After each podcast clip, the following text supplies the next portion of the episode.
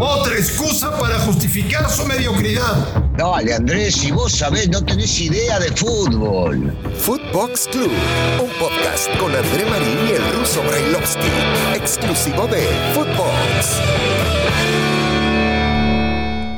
Amigos de Footbox Club, es un placer saludarles. Hoy, hoy viernes 6 de agosto del 2021. Fuerte abrazo. Un fuerte abrazo. Estamos contentos. Estamos contentos, la verdad. Porque México ha logrado medalla en fútbol varonil de los Juegos Olímpicos de Tokio. Es una buena actuación. Se regresa con un objetivo importante. Hay que recordar que México no llegó a la final porque Brasil nos eliminó en penaltis o sea, perdiste en penales contra una potencia y contra un equipo japonés el día de hoy con el que México había perdido en la fase de grupos. Hoy la verdad es que le gana con autoridad, con pegada, con contundencia el equipo de Jaime Lozano, que por cierto hoy se despide de su cargo, eh, puede estar muy contento y muy satisfecho. Así que México le da a nuestro país una medalla más de bronce en una muy mala actuación de la delegación mexicana en los Olímpicos, pero algunos levantando la mano y salvando los papeles. Señor Daniel Brailovsky, me da mucho gusto saludarle, le mando un fuerte abrazo. ¿Cómo le va? Igual, Andrés, bien, bien, bien. Cansados, pero creo que contentos. Yo sí, seguía sosteniendo, mientras veía el partido, que si México no ganaba una presea, era un fracaso y que si ganaba, como lo dije el día de ayer y lo voy a seguir sosteniendo, era un triunfo. Y definitivamente hicieron las cosas como tenían que hacer y aprendieron del primer partido, estaremos de acuerdo, porque en ese primer partido Japón fue muy superior a México en sus primeros 20, 25 minutos. México aprendió, supo jugar y no es que del otro lado no estaba Niendo ni Tanaka, o sea, estaban los jugadores que eran fuertes del anterior, del partido que... Pero México, el partido crucial, el partido que tuvo que vencerlo, lo venció y con autoridad y jugando bien y demostrando, demostrando que los refuerzos debían cumplir y los refuerzos fueron hasta la Olimpiada a cumplir. Y hablo de los tres que viajaron, tanto Ochoa Romo como Henry. Pero también creo que merece una mención sumamente especial. Córdoba, Vega, mirá qué coincidencia, Vázquez, tres de los que hicieron goles hoy, este, porque en realidad demostraron que tienen capacidad para pegar un saltito más allá. ¿Cuál fue el jugador de la selección mexicana que más te gustó en los Olímpicos? A ver, si tengo que redondear de todos los partidos, me quedo con Vega. Todos los partidos, todos. Yo también. Me quedo con Vega. Yo también. Y, ¿sabes qué? A este chico nunca le damos el valor que realmente merece, porque posiblemente Vega no llame los reflectores de los demás, porque son eh, más mediático, porque son más figuras, algunos porque, por ejemplo, está jugando en Europa, o otro porque puede llegar a ir a Europa. Y me parece que Vega ha eh, soportado todo lo que tuvo que soportar. Recordemos que tuvo un mal momento hace un año con esto que los pescaron, con unas viejas en un lugar, y había que reponerse de todo lo que se hablaba y demás. Y el chico demostró con capacidad que puede jugar al fútbol, que tiene para jugar también en la mayor, hay que ganar su lugar también allá porque las distancias no son las mismas. Cuando jugás eh, con la selección mayor por los puntos que cuando jugás en una sub-23 por más que él tenga 24. Pero sí, desde el primer partido demostró, tanto en la defensa como en el ataque, porque ayudaba mucho defensivamente y el tipo acompañó con algunos golecitos. ¿No estás cansado de partidos de selección? ¿No ha sido demasiado ruso? ¿No es una saturación excesiva? Te diría que si me hablas de la mayor puede ser, de la De todo, de todo, todo. O sea, yo hablo del verano, verano selecciones. Y verano selecciones, estamos hablando desde Europa, pasando por Sudamérica, este, Centroamérica y ahora la Olimpiada. Es mucho, sí. A veces necesitamos un poco de descanso, pero yo mientras vea fútbol y vea fútbol intenso o, por algo que se dispute, ¿no? Cuando juegan estos partidos de cuarta que no sirven para nada, sí me gusta, sí me gusta. No, no me gusta de los torneos dejo afuera la olímpica porque es otra cosa, cuando se arman los torneos como se arman en Sudamérica o en Europa, eh, mismo en Centroamérica, que califican prácticamente todos o que todos tienen chance eh, por un tema de dinero y hacer más partidos y después en la fase de octavos o de cuartos empiezan a jugarse por los puntos que cuando vemos los partidos interesantes. Cuando hay demasiados no me gusta, pero cuando ya la competencia se hace de equipos importantes, sí, sí, lo disfruto. Bueno, hoy se despide ruso Jaime Lozano.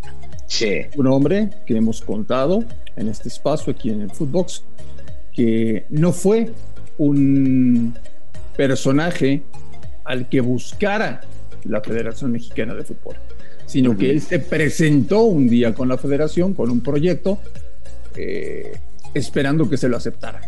Y se lo aceptaron. Eh, Jaime Lozano se despide haciendo un muy buen trabajo. A mí me parece que graduándose como director técnico en esta Olimpiada y a la espera de definir su futuro. Volverá a México, su teléfono va a sonar mucho. Mucho. Afortunadamente, Ruso, lo maneja un hombre que tú y yo conocemos y que es muy buena persona, que se llama Enrique Nieto. Pocos, pocos contratistas como él en el mundo, ¿eh? Como Enrique, pocos. Muy pocos, muy pocos. Eh, me enteraba en las últimas horas que lo de la propuesta para tomar selecciones de Japón no es ninguna broma, que el tema va en serio. Y yo creo que le ilusiona ya ponerse a trabajar lo más pronto posible, eh, probablemente en, algún club. Yo llevo varios días diciendo que el matrimonio Lozano Pumas se va a presentar en algún momento de la vida. Eh, Jaime vuelve. La federación no tiene un solo argumento para intentar retenerlo. Jaime cumplió, Ruso, con creces lo que tú esperabas. 100%. Sí, porque otra vez, eh, hablar hoy, yo siempre digo que el que no gana fracasa, pero acá terminaste ganando una tercera medalla, eh, mejor dicho, un tercer lugar, pero es con medalla. Y en las Olimpiadas se sabía que iba a ser sumamente competitivo y difícil contra los cuatro que terminaron llegando a semifinal. Los cuatro eran sumamente complicados. Y para mí Jimmy hizo un gran trabajo. ¿Por qué? Vos hablabas, se graduó, la evolución de Jimmy. Primero, punto uno, haber sido derrotado por Japón de manera contundente y agresiva, sobre todo porque te terminó ahogando. Después aprender que a Brasil no lo tenés que jugar igual y esto viene inmediatamente después, eh, cuando ya tenés que jugar por los puntos y queda eliminado y a Brasil no le jugó igual. Tal es así que yo sigo destacando a Vega y Antuna, marcando más a los laterales, sobre todo Alves, para cuidar lo que tiene el rival, que es más apto técnicamente que cualquiera en el mundo, y después atacar. Lo aprendió. Y después el día de hoy, este, esto es definitivo. Él ya jugó contra este Japón. Él ya sabía dónde se tenía que jugar. Y jugó de una manera distinta o propuso diferente, si bien es cierto los goles se dan antes este, del equipo mexicano y aprendió a jugarlo también. Y esto termina graduándote, Marín, porque hace dos días jugaste con ellos y perdiste de manera espantosa. Y hoy le ganaste demostrando autoridad. Oye, le urge, ¿no?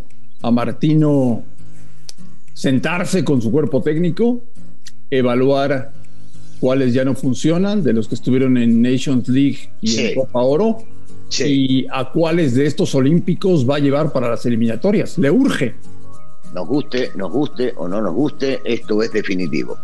Hay algunos chicos que tuvieron la oportunidad, él decidirá, ¿eh? no me preguntes a mí, porque es él el que tiene que ver lo que le sirve o no, eh, que ya jugaron en Copa Oro, que ya pasaron por un proceso y que me parece que los que viajaron a las Olimpiadas les ganaron ese lugar. Y ahí sí podemos dar nombres, porque me parece que Vázquez y Montes merecen una oportunidad mayor en el equipo grande, de, ni hablar de Ochoa, por supuesto. Sánchez estará, habrá que ver, pero siempre estuvo este, compitiendo con el Chaca, aunque Chaca es el titular. Angulo me demostró tener capacidad para pelear también, aunque ahí está, me dirás que está Gallardo eh, sobre esa posición. Eh, en la mitad de la cancha lo de Romo ya es un hecho, aunque está difícil ganarle la posición a Edson eh, en la que juega. Vega me parece que ya se ganó un lugar como para tener, tomarlo en cuenta durante varios partidos, eso es indudable. Entonces, hay chicos que han demostrado capacidad, sí, por supuesto que sí, tiene que haber un recambio. Pero entonces, entre los que se salvan de este mal verano para la mayor, y los que vienen empujando fuerte de la Olímpica, más Guardado, más Jiménez, más el Chucky, más. Qué bueno que no te olvidaste de Bueno, claro. Se puede armar una muy buena selección para la Copa del Mundo. Sí, pero una, una que no, viste que hay algunos que te quieren engañar y te dicen, no, tenemos dos, dos fenómenos por posición, no, no, no nos engañemos, no nos dejemos engañar por eso. Si México puede armar una muy buena selección, si Martino tiene a todos los que quiere, por supuesto, acaba de nombrar a cinco que no están por diferentes motivos. Mirá si llegan esos, más los que agarrás y traes de la selección olímpica, sí se arma una buena selección. Oye, Russo, mira que México ha participado en muchísimos Juegos Olímpicos en fútbol varonil. La de hoy es apenas la segunda medalla de la historia que gana México en fútbol varonil de Olímpicos. Sí, agregale a esto que es una venganza, quiera o no, no son los mismos futbolistas, pero Japón le había ganado a México en el Estadio Azteca por la misma presea en las Olimpiadas que se jugaron aquí. En el Y ahora, exactamente. Y ahora México se venga en la misma circunstancia. Yo siempre digo que las revanchas son en la misma circunstancia. Bueno, es la misma, por el tercer lugar. Le ganó y allá. Bueno, ya lo platicamos varias veces, ¿no? Pero que los, que los directivos dejen salir a los jugadores de Europa, ¿no? Ajá. Bueno, ojalá ruso. Bueno, sí, está bien, pero, pero si hay Platini, bien. Y si no, le va a valer un pepino, ya sabes, que primero se fijan en lo de ellos y después en lo demás. Y habría que hacer, habría que empezar a entender que se puede llegar a conjugar y a conjuntar lo que me sirve con lo que te sirve y ayudar a todos. Si el chico se quiere ir a arreglar con el club y no lo puedo vender, no, no lo puedes vender, no lo podés porque el mercado te exige que lo prestes primero. Señor Bailovsky, le deseo que tenga un extraordinario fin de semana. No te creo, eso no te creo, eso no te creo. Eh, ojalá que donde estés llueva mucho. te das cuenta, te das cuenta, ahí te salió, ahí te salió lo marino. ¿Qué te iba a decir? que pierde el América. ¿Ah? Bueno, eso te hace, te conozco de memoria, pero va a ganar y te va a tapar la boca. Este que veamos mejor fútbol en la fecha 3 del campeonato. Ah, que ahí queremos los dos, pero te dije que recién el nivel alto lo vas a ver es al 6-7 y lo mejor en la liguilla. Ayer ya ganó León en la cancha de Querétaro, 1 por 0. Hoy tenemos partidos, mañana tenemos partidos y nosotros como siempre volveremos el lunes el lunes con Footbox Club, como siempre, con el mejor debate y la mejor información. Ruso, te mando un abrazo. Igualmente, Andrés, un saludo para todos y que nos esperen hasta el lunes. Gracias por escucharnos en todo el mundo. A nombre de Daniel Barailovsky y de André Marín, esto fue Footbox Club, viernes 6 de agosto, México, medalla de bronce en Tokio. Muchas gracias. Footbox Club con André Marín y el ruso Brailovsky, podcast exclusivo de Footbox.